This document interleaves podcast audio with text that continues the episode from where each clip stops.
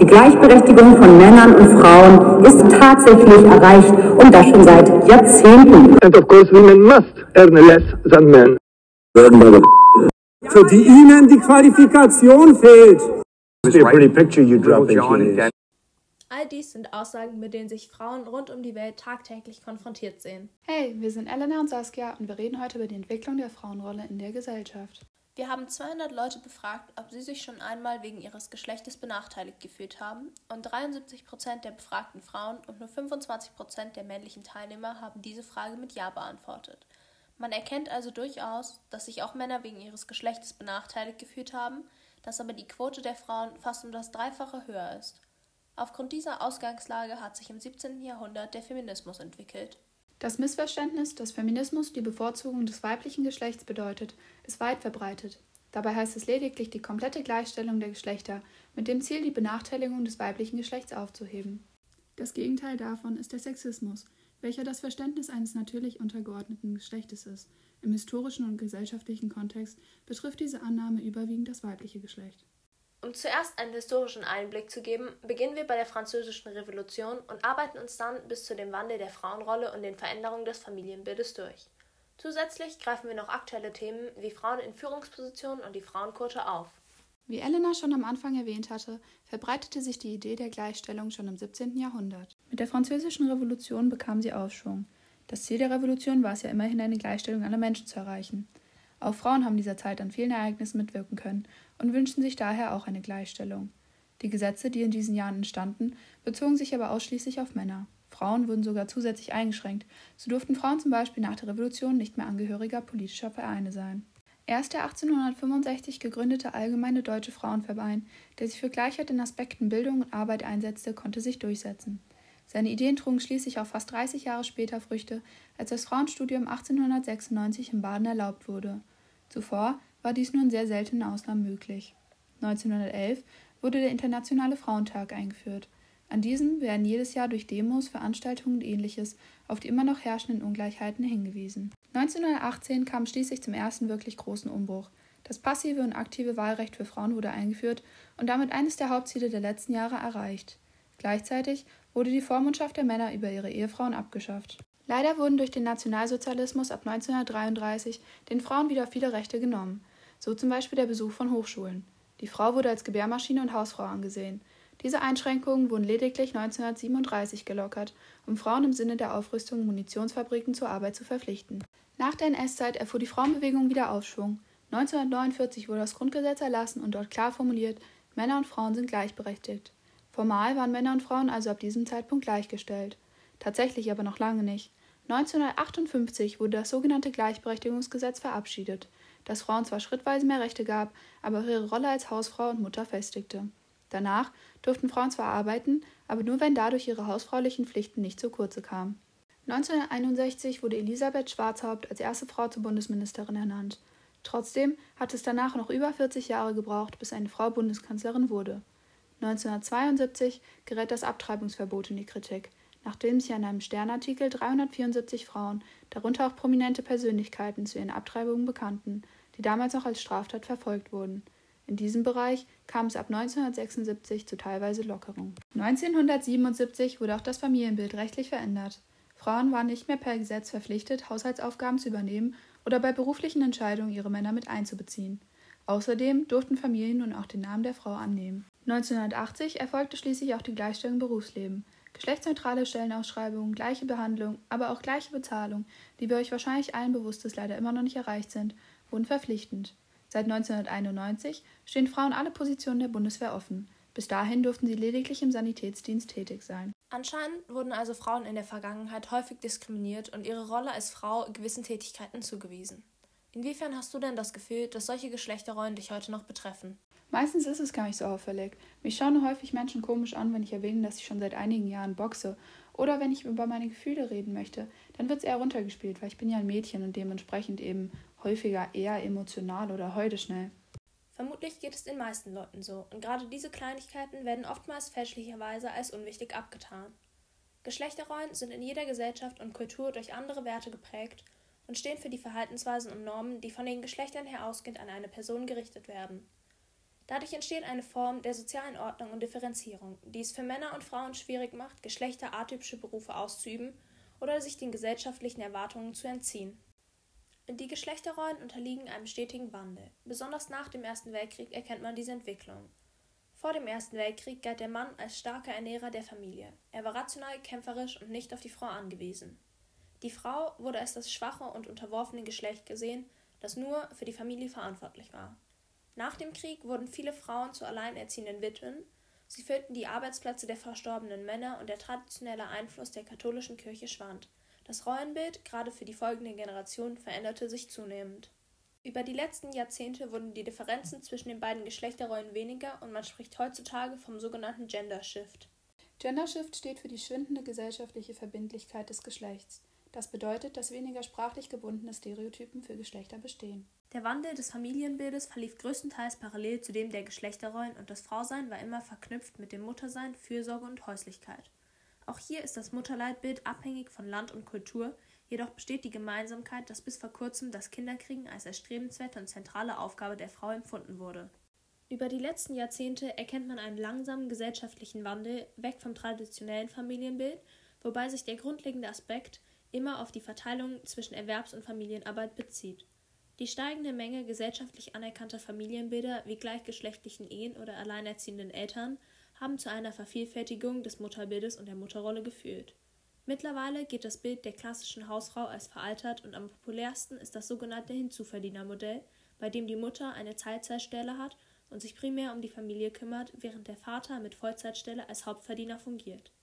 Zum einen besteht heute eine breite Akzeptanz für arbeitende und unabhängige Frauen, jedoch wird weiterhin erwartet, dass die Mutter ihrem Kind viel Zeit widmet. Frauen sind einerseits dazu angehalten, sich ihrer Familie zu verschreiben und ihren Kindern das ideale Umfeld zum Heranwachsen zu generieren, und gleichzeitig erwartet man, dass eine Frau unabhängig und erwerbstätig ist. Dementsprechend sehen sich die Mehrheit der Frauen mit der Karriere- oder Familienentscheidung konfrontiert. Hinzu kommt, dass durch die staatlich-finanzielle Familienunterstützung traditionelle Familienbilder begünstigt werden und für diese höhere Zuschüsse vorgesehen sind, was eine finanzielle Bevorzugung des traditionellen Mutterbildes unterstützt. Zusammenfassend erkennt man eine Tendenz zu widersprüchlicher Extremer bei den Anforderungen an das Mutterbild. Doch auch Männer leiden unter diesen gesellschaftlichen Normen. Vor allem jüngere Männer wünschen sich, eine aktivere Rolle in der Familie einzunehmen und Vaterschaftszeit einzufordern. Dies ist jedoch gesellschaftlich nicht angesehen und oftmals sind Familien auf den Vater als Hauptverdiener angewiesen. Alle diese Aspekte haben zur Folge, dass sich das Elternwerden immer weiter nach hinten verschiebt, um vor dem ersten Kind noch andere Lebensbausteine zu absolvieren und finanzielle Sicherheit zu erlangen. Um das Mutterbild und die Frauenrolle zunehmend offener zu gestalten, weg von den traditionellen Leitbildern, wurde die Frauenquote eingeführt, mit dem Ziel, Frauen effektiver in die oberen Schichten der Arbeitswelt einzuschließen. Die Frauenquote trat am 01.01.2016 in Deutschland in Kraft. Es ist das Gesetz für die gleichberechtigte Teilhabe von Frauen und Männern an Führungspositionen in der Planwirtschaft und im öffentlichen Raum. Demnach müssen 30 Prozent der neuen Positionen in Aufsichtsräten der Unternehmen weiblich besetzt werden. Wird kein weiblicher Ersatz gefunden, bleibt der Stuhl leer. Andere Unternehmen, die von diesem Gesetz nicht betroffen sind, sollen Pläne aufstellen, eine Gleichsetzung der Geschlechter zu erreichen. Diese werden jedoch nicht sanktioniert. Doch die Frauenquote soll nicht nur helfen, die Rolle der Frau im klassischen Sinne zu entlasten, sondern man ist mittlerweile auch zu der Auffassung gekommen, dass ein gemischtes Führungsteam, egal in welchem Bereich, kreativer und effizienter arbeiten kann und man durch die unterschiedlichen Menschen zu weitreichenden Fortschritten kommt.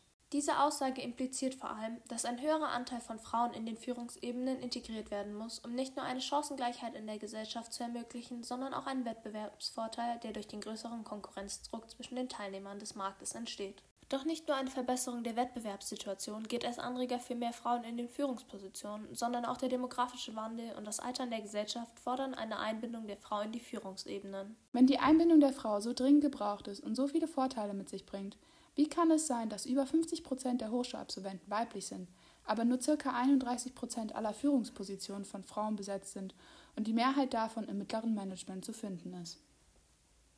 Diese Zahlen versucht man heutzutage mit drei unterschiedlichen Verhaltensmustern zu erklären.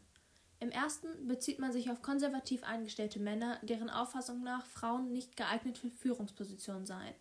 In der zweiten Form zeigt sich eine aufgeschlossene Haltung gegenüber Frauen, jedoch findet man diese Form eher seltener in den oberen Schichten des Managements, sondern primär im mittleren Feld. In der dritten Form handelt es sich um die Annahme, dass sich zu wenig Frauen für Führungspositionen bewerben und wenn doch, versuchen sie männliche Attribute anzunehmen, was sie unauthentisch wirken lässt. Im Allgemeinen lässt sich jedoch festhalten, dass viel Zuspruch und Wohlwollen gegenüber Frauen von Männern in Führungspositionen geäußert wird. Jedoch bestehen bisher noch viele unterbewusste Vorurteile, die wie vorhin genannt dazu führen, dass Männer gegen Frauen agieren.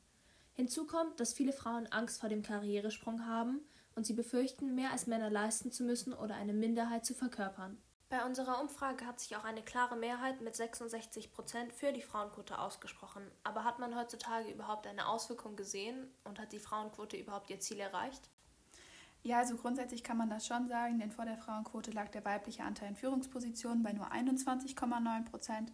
2019, also nur drei Jahre nach dem Erlass, lag der Prozentsatz schon bei 32 Prozent. Dazu muss man jedoch sagen, dass sich das lediglich auf die Positionen in Aufsichtsräten bezieht und die Quote der Frauen in Vorständen 2019 bei nur 8,7 Prozent liegt und somit nicht mal ein Zehntel ausmacht. Auch in vielen anderen europäischen Ländern gibt es eine Form der Frauenquote. Norwegen führte bereits 2003 eine Frauenquote von 40 Prozent ein, mit harten Sanktionen, die sogar im Auflösen des Unternehmens enden können.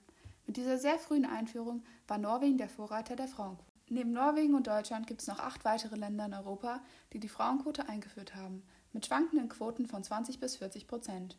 Auffällig ist dabei, dass Länder mit harten Sanktionen eine deutlich stärkere und schnellere Veränderung erzielt haben.